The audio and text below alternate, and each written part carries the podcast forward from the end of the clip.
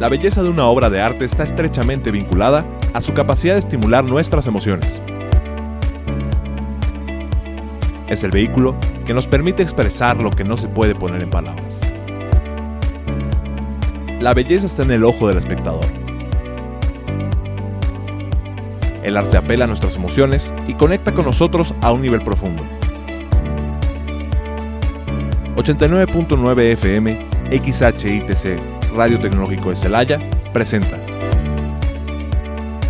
Inquietas por el arte. Inquietas por el arte. Un podcast donde te damos a conocer diferentes puntos de vista relacionados con artistas internacionales y sus obras de arte en su contexto cultural y social. Además conocerás la historia de las más importantes manifestaciones artísticas de cada momento. Entenderás cómo ha expresado la humanidad sus anhelos y cómo han materializado los más complejos y abstractos conceptos. Conducido por Claudia Rodríguez, Mónica Zagaón y Jessica Báez. Esto es Inquietas por el arte, inquietas por el arte.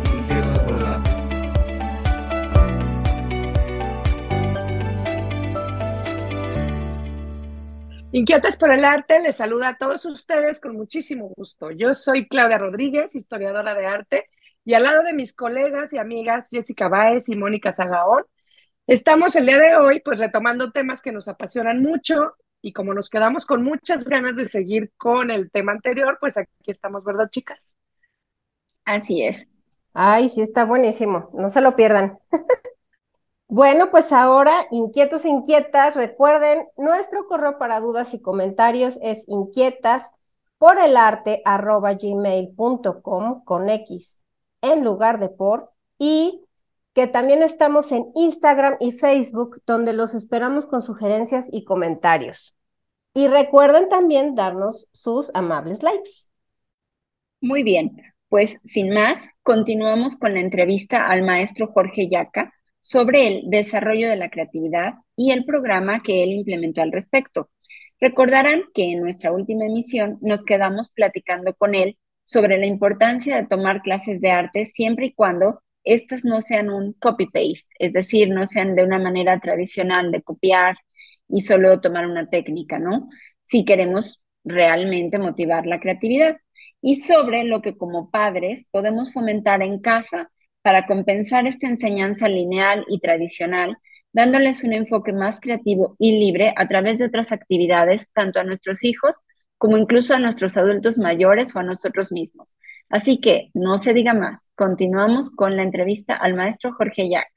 Oye, Jorge, y si nosotros llevamos a nuestros chamacos como público a cualquier actividad creativa y decimos, oye, pues este niñito lo voy a llevar a bailar y lo voy a llevar a también deportivas, ¿no? A patinar y a nadar y a esto y al otro. ¿Qué tanta cantidad de, Poca. de clases lo debo de llevar? Y además de que el enfoque sea creativo en cada una de ellas, ¿le va a servir de algo diría, aquí, ya, ya, ya, ya? Y... Por lo que yo he vivido en carne propia con mis hijos y por lo que he leído y he aprendido a lo largo de los años, a los niños hay hay que darles el espacio para jugar.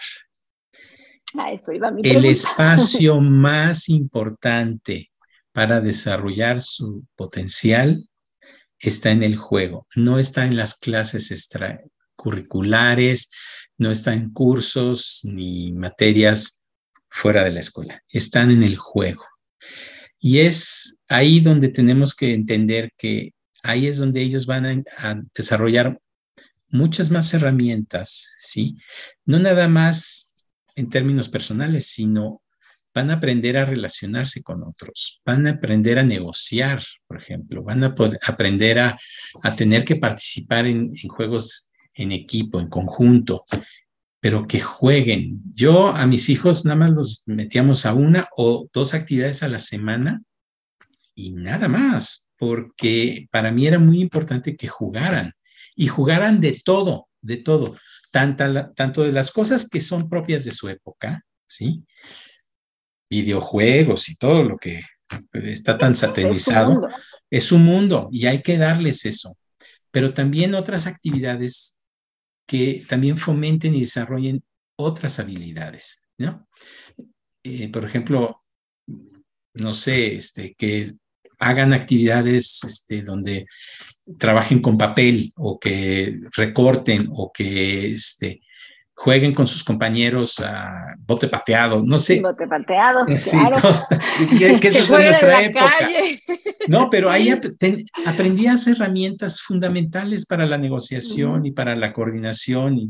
Y esa parte social es, es fundamental, porque eso también es desarrollo. Entonces, pero también nos encontramos con otra problemática y es que los papás están muy ocupados o muy muy entretenidos en otras cosas a veces o muy desocupados de sus hijos también. Ajá. Este, tanto los que están trabajando, que están en necesidad, tanto los que no quieren que los estén molestando y es más fácil. Pues ahí está el aparato, ¿no? Clau, o también que a veces no les importa el arte. Ellos prefieren que vaya mejor en matemáticas, en química, en física, y el arte sí, muchos niños que están en mil clases de matemáticas, de inglés, para que vayan mejor en la escuela, para que sigan sacando dieces. Y entonces, gustaría que nos dieras, ya nos dijiste que los pusiéramos a cocinar, que los pusiéramos a hacer con actividades de papel. Si pudieras darnos así como dos o tres ejercicios para los papás, para que estando ahí en casa y están dando lata, ponte, como nos decían antes, vete a ver si ya puso la marrana. A ver si. ¿Sabes qué puede ser maravilloso? algo que puede ser. Niño, por ejemplo, le digo, ya, como dices, no puedes luchar contra corriente. Entonces, si ves media hora el iPad, media hora les. Y trato de, pero, pero a veces este, a los papás se les acaban las ideas, ¿no? Este, sí, se les acaban las ideas porque están muy sumergidos en el día a día de su trabajo y de sus responsabilidades. Y no podemos juzgar eso. Finalmente, es una realidad y hay que adaptarnos. Pero hay actividades maravillosas. que, sí, estén en la calle como maravillosas que los niños pueden desarrollar solos, porque también acuérdense, los niños pueden jugar solos. No necesitan todo el tiempo estar rodeados de alguien. Em, a mí me sirvió toda mi infancia el que yo aprendiera y armar eh, cochecitos y naves y aviones de aeromodelismo. Para mí fue un mundo, ¿sí? Y ahí desarrollé muchas capacidades que tienen que ver con el desarrollo espacial, con el manejo del espacio, ¿sí? Y entonces yo armaba estos carritos que venían en su caja, ¿no? Y que venían completamente desarmados y tenías que armarlos con pegamento y luego pintarlos. Y ese tipo de actividades son muy formativas porque le dotan al chavo o a la niña de la posibilidad de poderse concentrar profundamente. Si algo están teniendo los niños hoy en día es una capacidad de concentración muy limitada. Cuando tú los sumerges a procesos donde la concentración requiere de más tiempo, es muy bueno, es muy bueno. Entonces, actividades que tengan que ver con la concentración y la parte manual, ¿sí? Son fundamentales.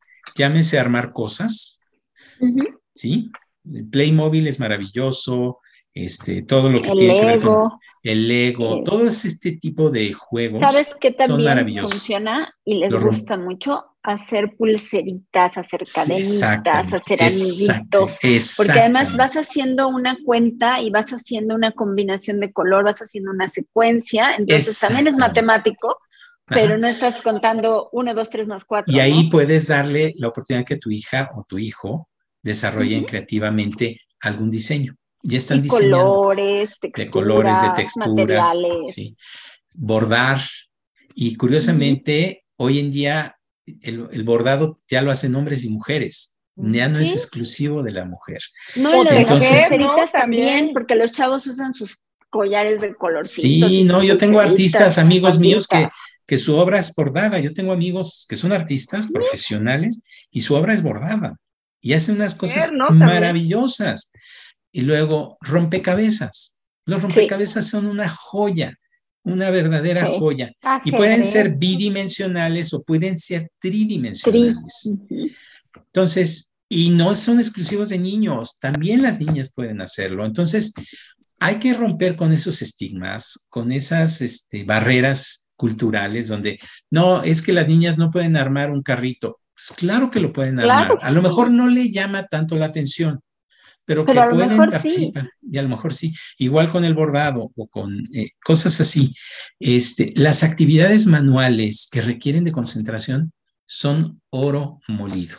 Yo siempre he defendido los hobbies, porque son hobbies. Sí, son hobbies. Porque te picas haciendo un tejido, un bordado, una pinturita en tela, una cosa así, y estás muy entretenido, pero estás haciendo habilidad manual y estás pensando. Entonces. El origami, por ejemplo.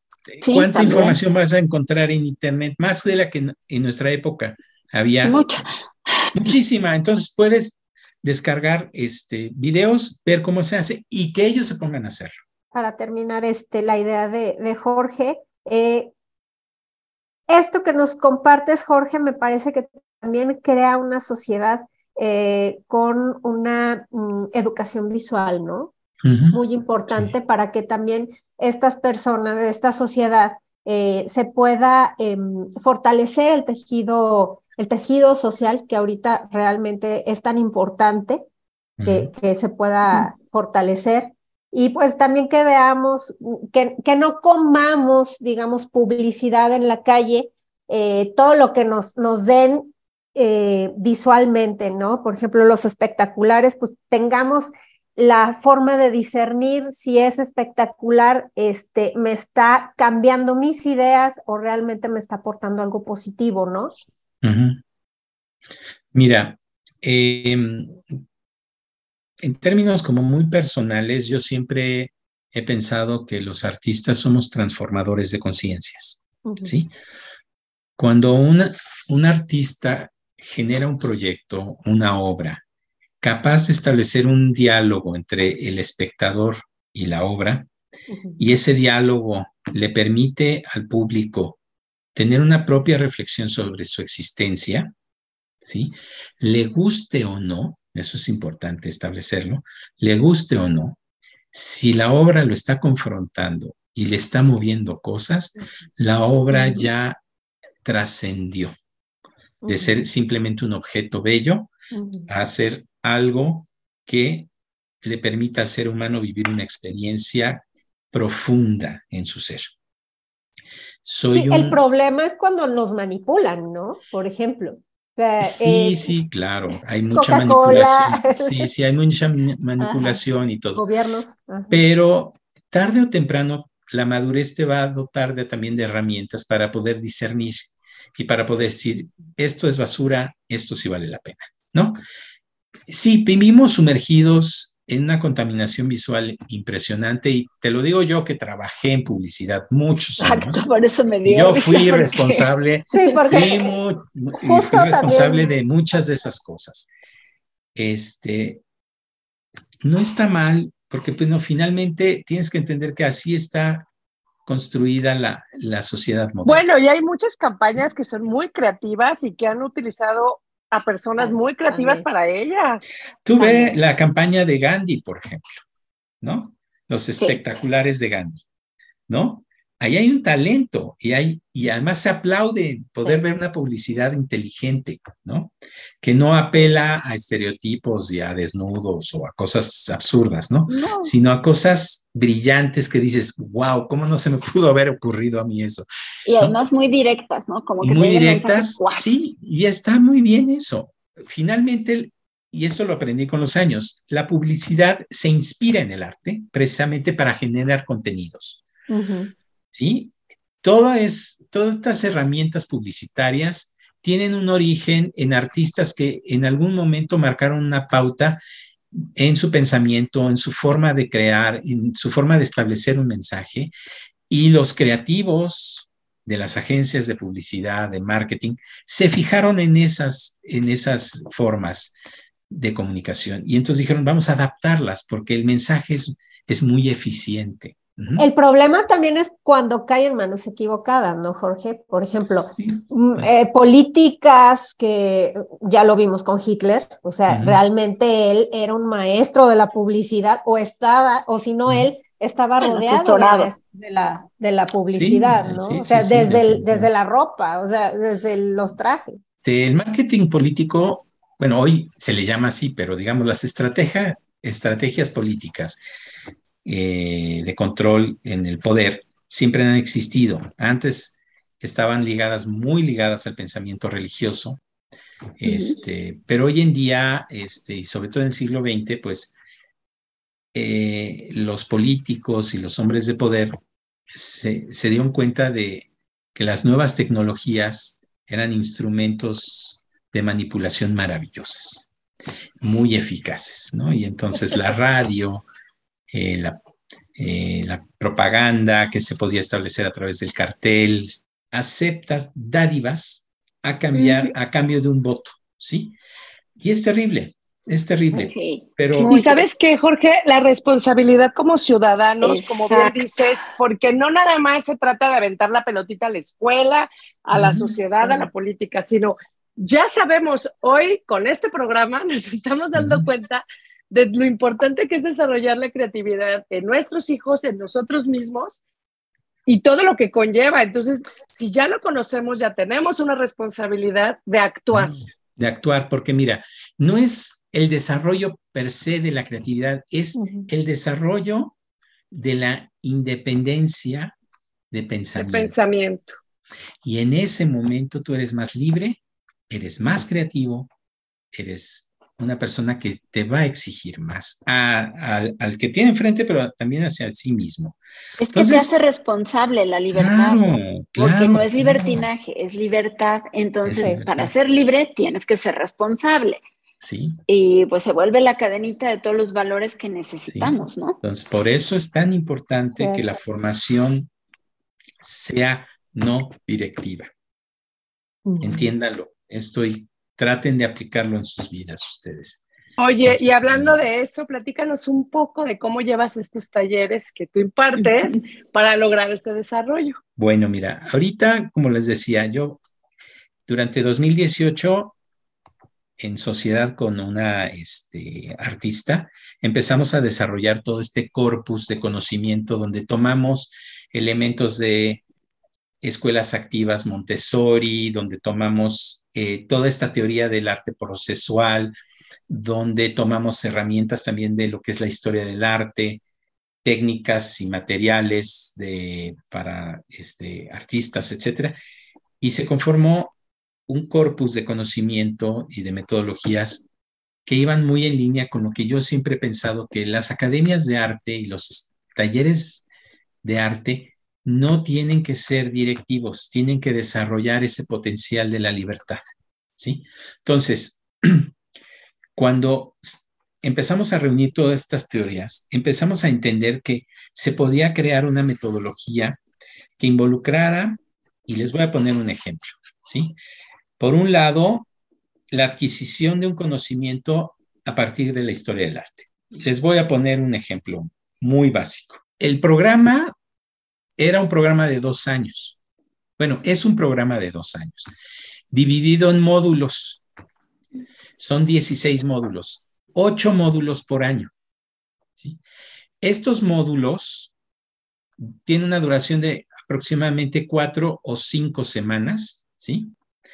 Y esos módulos lo que hacen es introducirte al pensamiento de la comunicación a través de películas, de cortometrajes, obviamente la televisión y todo esto. Y hoy en día a través de las redes sociales, etcétera, etcétera, en Internet, pues son herramientas que los políticos y los gobiernos utilizan día a día, ¿no? Tú tienes la capacidad de poder discernir qué es lo que te sirve de lo que no te sirve, lo, quiere, lo que quieres consumir de lo que no quieres consumir porque pues finalmente somos adultos, ¿no? Pero es, es una realidad y no nos podemos desligar de eso. Eh, ahí está, existe, ¿no? Pero pues está en ti el poder decir esto sí, esto no. Ahí volvemos un poco al tema de cuestionarnos, ¿no? O sea, ahí está, es atractivo, pero es para mí. Es para mí, lo quiero, lo quiero consumir o lo reflexiono y digo, esto no, no es para mí, ¿no? Entonces, esto va muy ligado con el tema, curiosamente. Cuando tú al, al individuo lo dotas de la posibilidad de explorar, de tomar decisiones, de equivocarse, estás desarrollando una mente, una mente capaz de poder discernir, de poder tener reflexiones sobre lo que está leyendo, de lo que está explorando, experimentando, ¿sí? Y estás forjando criterio. Sí. ¿Ok? Entonces, vean lo rico y lo importante de este tema, porque es que permea en todo lo que es el ser humano. Entonces, cuando el ser humano tiene esa libertad de poder pensar por sí mismo y no está asumiendo roles ni patrones de otros que le fueron impuestos, sino que él desarrolló sus propios patrones, sus propias reflexiones, es un individuo que siempre va a ser más libre. Por eso los gobiernos no quieren no que les gusta. Por eso solo lo tienes en sociedades muy desarrolladas como los países nórdicos, por ejemplo.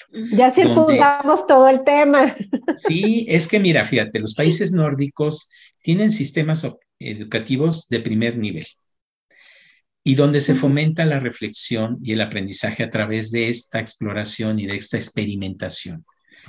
Entonces, tiene sociedades muy cultas, muy pensantes, que a ti, gobierno, te van a exigir la rendición de todas las cuentas. Y por eso son sociedades donde no hay tanta corrupción, donde Exacto. el peso de la voz del, del, de la población es muy importante y los gobernantes se someten a la votación y a, las, y a la voz de, de la población. Y eso pasa en Suecia, en Noruega, en Dinamarca, en, obviamente en Finlandia, ¿sí? Y son sociedades más desarrolladas, más equitativas, ¿sí? Y donde no hay tanta disparidad entre los ricos Exacto. y los pobres. Entonces, fíjense lo que es el que un sistema educativo genere personas libres de pensamiento. Porque Exacto. entonces te van a cuestionar a ti, persona que estás al cargo de un puesto importante en el gobierno, te van a cuestionar y te van a exigir. Y no como en nuestros países, ¿sí? Donde la gran mayoría de la población, desde el punto de vista filosófico, social y cultural, de un periodo específico de la historia del arte. Entonces, vamos okay. a entonces, el módulo bar del barroco, por ejemplo, vamos a ver, ok. ¿Cómo era el pensamiento? Entonces, a través de mapas mentales que yo dibujaba en un pizarrón gigantesco, establecía todos los valores y todos los elementos que representan a ese periodo específico de la historia del arte, ¿no? Pero a través de imágenes, no de textos. Si ustedes okay. saben lo que es un mapa mental, Es una herramienta de aprendizaje maravillosa que usa, utiliza exclusivamente imágenes, no usa palabras. Y si usa palabras, usa una o dos palabras y tienen que ser palabras clave, ¿ok? Pero por lo general se representa a través de la imagen y utilizando colores, etcétera, etcétera. Entonces, eso, ¿sí? Formaba parte del módulo, junto con técnicas propias del periodo y técnicas propias de procesos pictóricos, escultóricos, que tenían que ver con el arte, de, las artes plásticas, ¿no? Plástico. Uh -huh. ¿Cómo, ¿Cómo se pintaba en el periodo barroco? ¿Bajo qué técnicas o estilos se pintaba? ¿no? Y por último, se les daba a los alumnos un tema a desarrollar un tema no demasiado ambiguo, sino era un poco más cerrado, y, nos, y les pedíamos, bajo esta técnica que tú vas a explorar, me vas a pintar esto, ¿ok? Y había un tema que era el bodegón. Se les daba todo el conocimiento de lo que eran los bodegones. Fueron muy populares en ese periodo y entonces el alumno conocía lo que eran los valores estéticos del bodegón y entonces ejecutaba su propio bodegón. Pero no lo copiaban. Si querían copiar, ellos tenían que poner su bodegón uh -huh. enfrente de ellos. Y montar sus, sus, sus sí, frutas, su botella o lo que quisieran poner. Y le tomaban una foto. Y con esa foto, entonces ellos ejecutaban su pintura. Sí estaban copiando, pero una producción que ellos generaron, no de no era su propia mirada, no era la mirada de otro artista, ¿sí? Exacto. Entonces, ese módulo tenía varios ejercicios, a veces eran dos, a veces eran tres, y durante esas cuatro o cinco semanas se ejecutaban, ¿no? Y con eso se establecía un corpus de conocimiento muy interesante porque aprendían de historia del arte, entendían lo que era un periodo este, fundamental dentro de la historia del arte, conocían de autores, técnicas y ejecutaban bajo esos principios una pintura, utilizando los, las técnicas propias de esa época, ¿no? Eso está bien padre. Es fantástico, fantástico, no sabes las cosas. Cuando vimos periodo medieval, les enseñamos lo que era la caligrafía y cómo se escribía con plumilla. Y entonces aprendieron a, escribir, ¿sí? Con las letras estas eh, de tipo alargadas, alargadas usando la plumilla, aunque no les quedaban bien. Pero entonces el conocimiento se refuerza porque no es nada más el contenido teórico, sino ya la hay práctica. una física, ¿sí?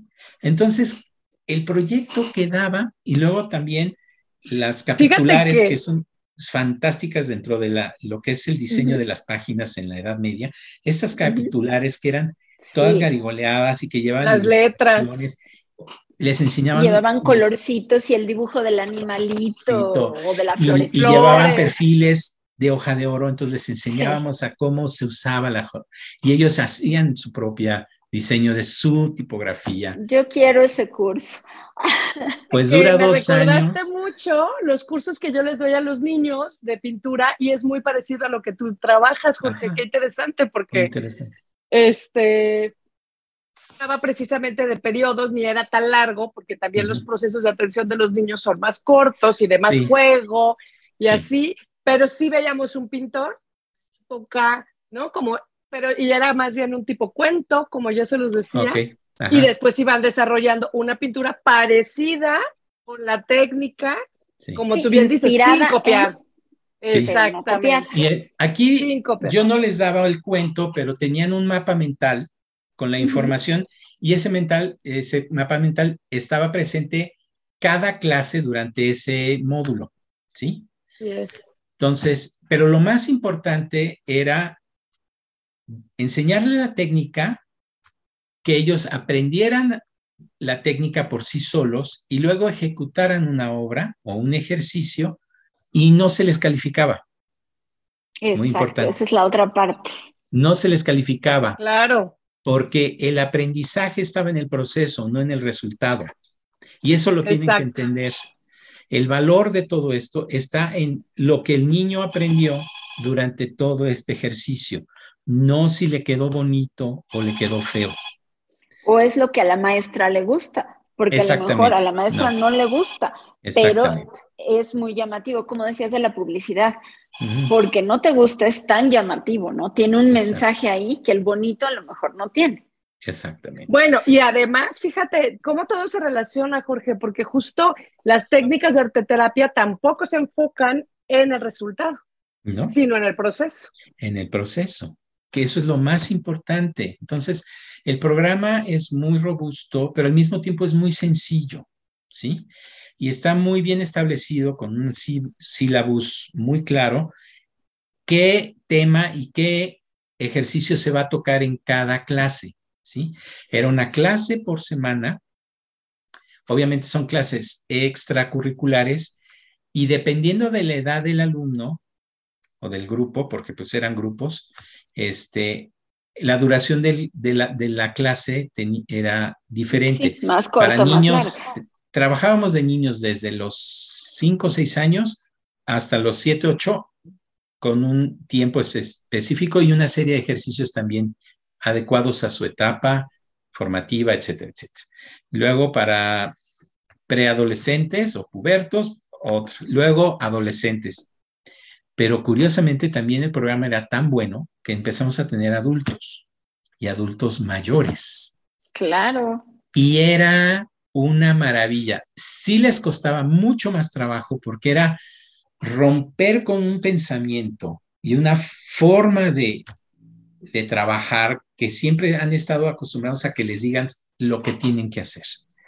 Esa era la parte más difícil en los adultos, que entendieran que ellos tenían que no seguir las reglas. Romper el paradigma. Romper el paradigma, tenían que explorar. Y a partir de eso, bueno, no sabes, la gente era feliz, pero se nos vino la pandemia. Nosotros empezamos eh, con los primeros talleres en verano, o sea, en, septiembre del 2019. Uy, les duró muy poquito. Muy poquito. Para marzo del 2020 cerramos, tratamos de adaptar el programa a, este, a, clase en línea, imposible porque es un trabajo muy vivencial y es de mucha cercanía, porque tú tienes que supervisar al alumno, no tienes que intervenir, eso es muy importante, no intervienes, pero sí tienes que darle un seguimiento al proceso y cuestionar al alumno, oye, esto que hiciste, ¿cómo lo hiciste? Ah, pues esto y esto y esto y esto, así lo, ok. Eh, ¿Le pusiste más aceite o menos aceite de linaza, ¿no? A la mezcla, por ejemplo, hablando de óleo. Ah, pues es que no sé qué. Y ellos te empiezan a retroalimentar su, a partir de su propia experiencia y de su propio, propio proceso. Y entonces tú ahí dices, oye, ¿por qué no pruebas esto? Pero es como pregunta, no como afirmación. Y entonces les, eh, los haces cuestionarse, a ver, voy a pensar en lo que el profesor me dijo. Éramos más bien como guías, no éramos profesores, que es también muy Montessori. Entonces, este, todo esto brindó unos resultados maravillosos. Tuvimos que cerrar la escuela porque quebramos como ejotes con la pandemia. Pues Perdimos todos los alumnos, fue terrible, fue terrible. Pero el programa existe, ¿no?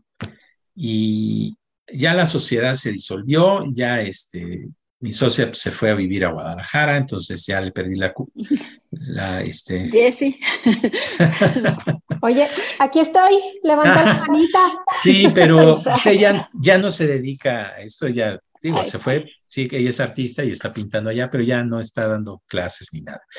Pero este, a lo que voy es que el programa existe, nada más es volverlo a implementar, volverlo a desarrollar, este, pero se puede hacer y se pueden programar cursos una vez al mes, ¿sí? A lo mejor un poco más intensivos. A mí me gusta trabajar con adultos, yo no trabajo con niños, no les tengo paciencia, perdón, eso es algo muy mío. A mí me encanta trabajar con adultos. Este, yo te puedo trabajar con gente de 17, 18 años en adelante, ¿no? Jóvenes adultos. Jóvenes adultos, sí, pero ya con niños yo no puedo. Eh, ahí sí se necesita alguien que tenga como la paciencia y la, y la forma de acercamiento. Pero, bueno, yo me encargo de los niños. Ah, pues órale, órale. Los un verano, estaría padre, pues, ¿no? Armar un es Padrísimo, Es padrísimo, Incluso el Colegio Americano de la Ciudad de México se, se acercó a nosotros y nos dijeron, queremos ya eh, que implementen este, estos cursos en la escuela. Estaría increíble. Y estábamos ya en pláticas cuando se vino la pandemia y tuvimos que cancelar. Entonces, el programa es muy ambicioso, es muy bueno, ¿sí? Eh, y entonces, si en algún momento les interesa que veamos la posibilidad de que esto se implemente, lo podemos hacer, pero sí son clases presenciales, pero son maravillosas. Ahora, la clase de adultos era de tres horas, ¿eh? Pues sí, porque también todo lo que implica material, experimentar, recoger, se lleva tiempo. Y además había no, toda en lo que te acomodas, ya. Sí. se te acabó el tiempo. No, y además eh, cada sesión estaba dividida en tres, en tres momentos. Módulos. ¿no? módulos. ¿No? O sea, la primero, los primeros 45 minutos o la primera hora era la parte del contenido, ¿no? a ver, la información que yo te tengo que dar para que entiendas el periodo y el pensamiento del periodo, porque somos resultado de una serie de pensamientos que rigen nuestra época, ¿sí? Desde aspectos filosóficos, pero también culturales y teológicos. Económicos. Y sociales, etc. Todo. Entonces, todo eso condiciona la forma en que vemos el mundo. Sí, y ubicar al alumno al, contexto de aquella época es complicado. Es complicado, pero sí se puede. Y tienen que si no entendemos el nuestro. ¿ah?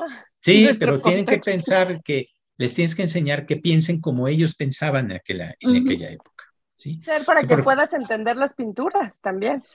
Exactamente. ¿Y por qué? Sí, por qué el aspecto religioso era tan relevante en, la Edad Media y posterior, ¿no? O sea, bla, bla, bla, bla, bla. Hay muchas cosas.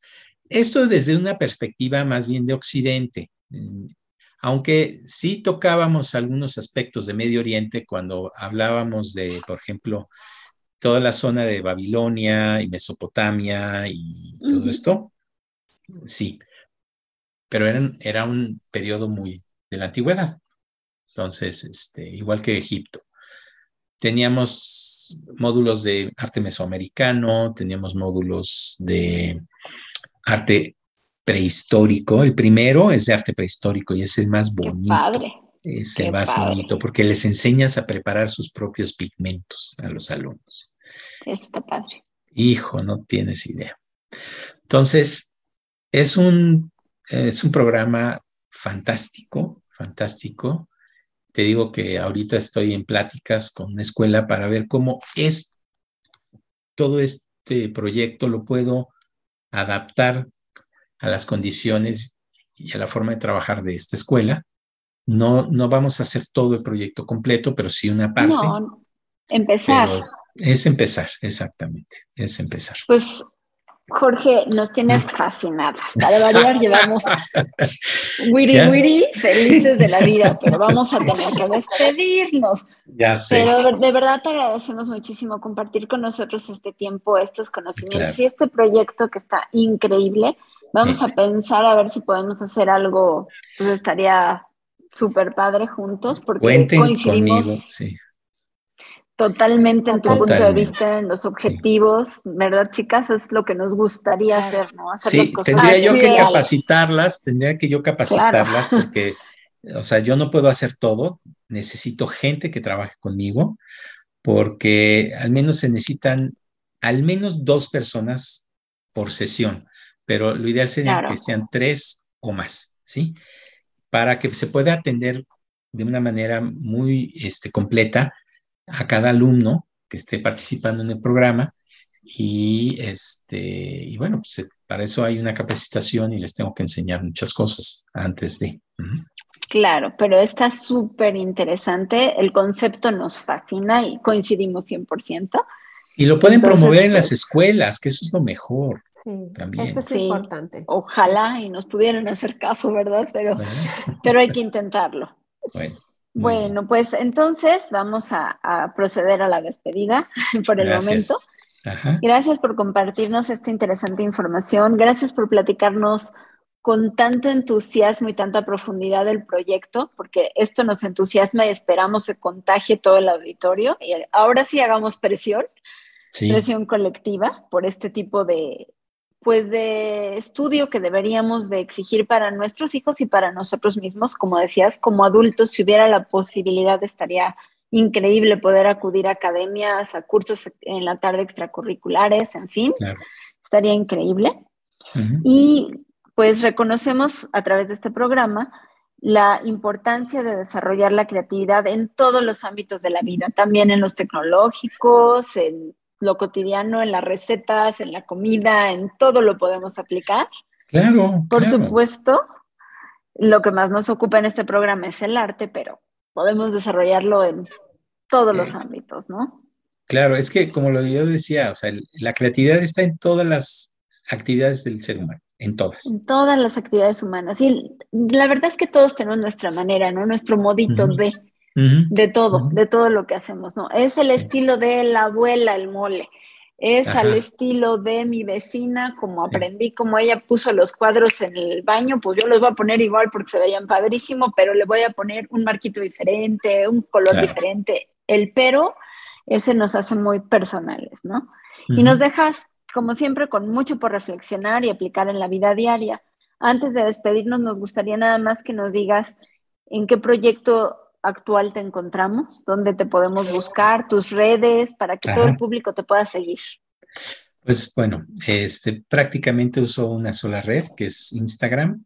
Me pueden encontrar como Jorge-Yaca con doble L y con C de casa. Este, sí tengo una página en Facebook, la verdad es que la tengo abandonada desde hace muchos años. Este, ya no publico ahí, entonces y tampoco está, tampoco está con mi nombre, está con el nombre de mi espacio, de mi taller, que se llama Taller Permanente de Arte Contemporáneo. Pero no la uso, entonces por eso ni la, ni la comparto realmente. Para nuestro auditorio que pueda llegar a escuchar el programa y quiera ir a, a Puebla, bueno, vive en Puebla, ¿sigues teniendo este taller? Sí, este, en los talleres que yo imparto, digamos que hice una especie como de resumen muy breve, muy pequeñito, eh, ahí tengo otras dinámicas un poquito más personales.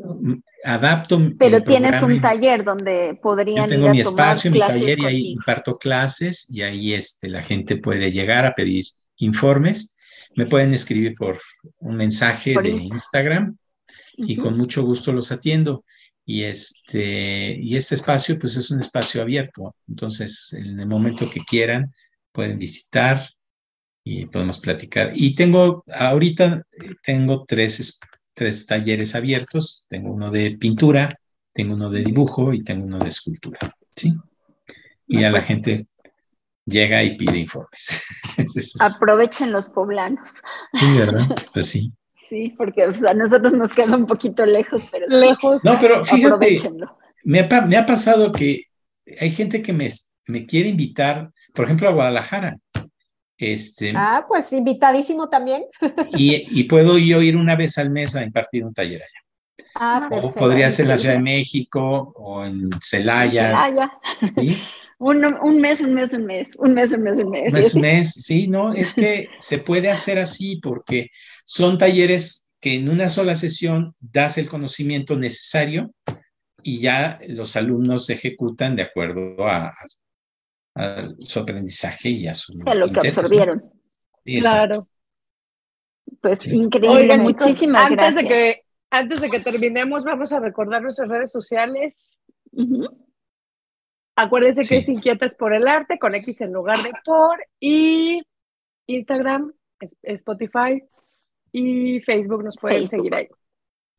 Ahí estamos. Muy bien. Bueno, pues no nos queda más que decir hasta luego porque no nos gusta decir adiós.